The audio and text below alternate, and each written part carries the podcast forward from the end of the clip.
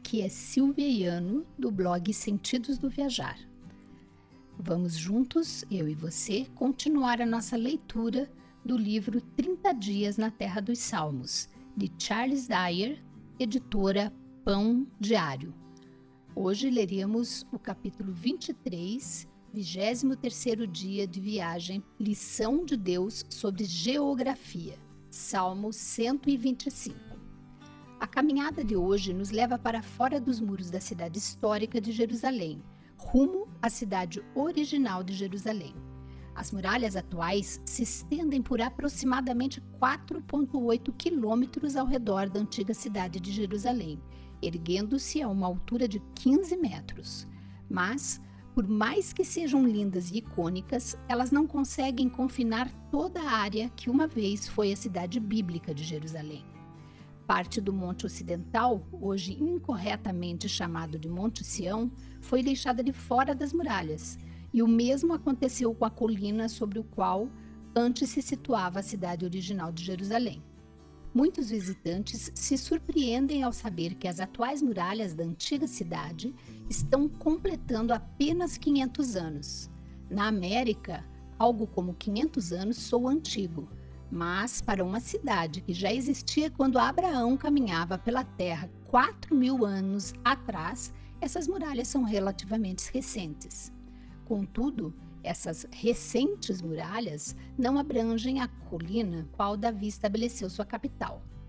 Depois de sair da antiga cidade pela atual Porta Dung, chegamos ao Parque Arqueológico da cidade de Davi e de lá vamos até a plataforma de observação tantas coisas para ver e fazer aqui, mas como nosso tempo é limitado, vamos primeiro entender a vista. Começamos olhando para baixo em direção à própria cidade de Davi original. Na realidade, estamos de pé na parte mais elevada da pequena colina onde se situava a antiga cidade de Jerusalém. Evidentemente, era bastante pequena. Mesmo assim, a Bíblia se refere a ela como a fortaleza de Davi segundo Samuel 5, versículos 7 a 9, a qual é uma descrição apropriada. Contudo, olhe mais longe em direção ao sul. Está vendo aquele monte que se eleva à distância?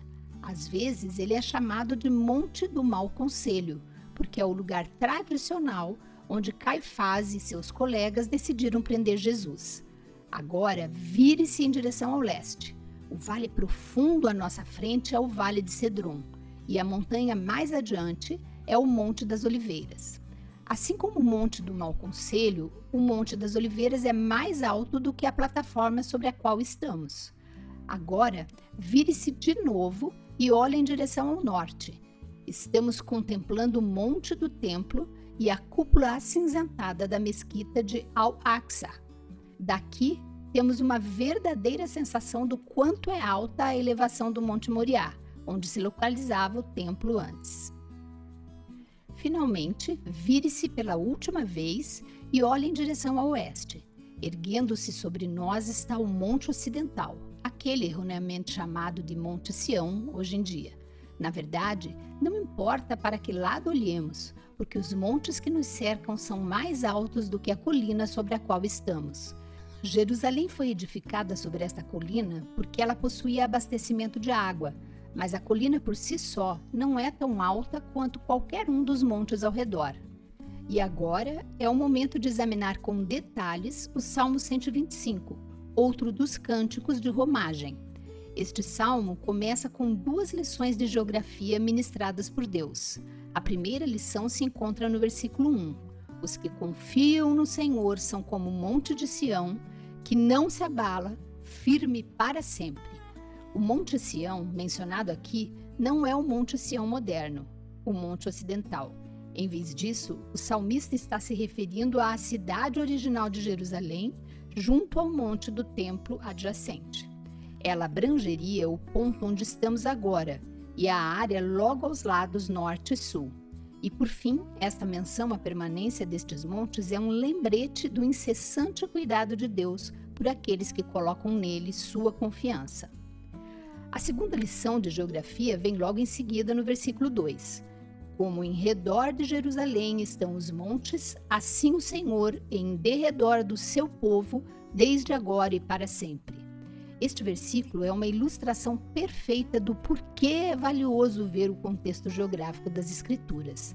Neste ponto, não importa para que direção nos voltemos, porque estamos olhando para cima em direção aos montes, cujos topos são mais elevados, já que a cidade original de Jerusalém era cercada por montanhas.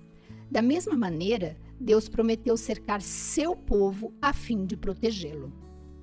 Podemos descansar nesta segurança inabalável, porque Deus provê um muro contínuo de proteção ao nosso redor. Porém, podemos nos perguntar: se Deus prometeu nos oferecer segurança e proteção, por que coisas ruins acontecem aos que são seus seguidores? De Jó Jeremias e aos apóstolos, muitos homens e mulheres sinceros e tementes a Deus passaram por momentos de tensão e dor. E esse é o ponto principal a ser observado aqui. O salmista não está dizendo que os seguidores do Senhor jamais terão problemas. Antes, ele está dizendo que aqueles que colocam a confiança em Deus não terão a fé abalada nos dias de tribulação, porque o Senhor continuará com eles, mesmo durante esses tempos difíceis. Se lermos o versículo 3 no contexto, veremos que o salmista está dizendo que Deus continuará a sustentar seu povo, assim que o cetro dos ímpios não permanecerá sobre a sorte dos justos, para que o justo não estenda a mão à iniquidade. Deus manterá o mal dentro de certos limites para que os seus seguidores não venham a perder o ânimo e voltarem-se para o mal também. A mensagem deste salmo é parecida com a mensagem de 1 Coríntios 10.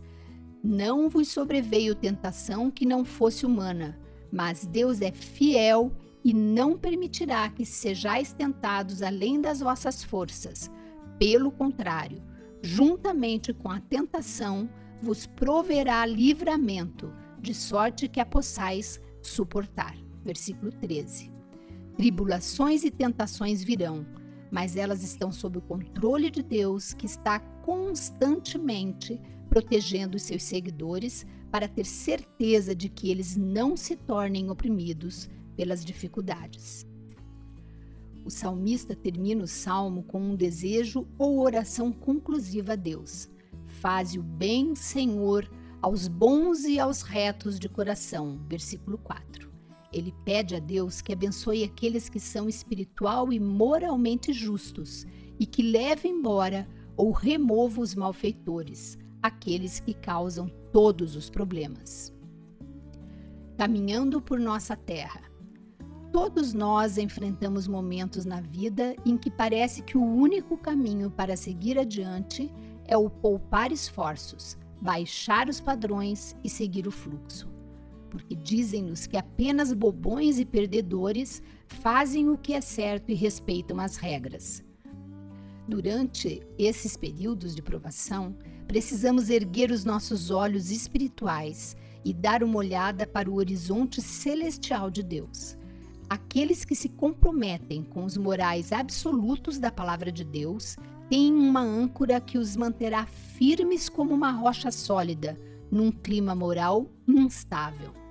Igualmente confiantes, eles podem depender da presença e da proteção de Deus, as quais são tão certas como os montes que cercam a cidade original de Jerusalém.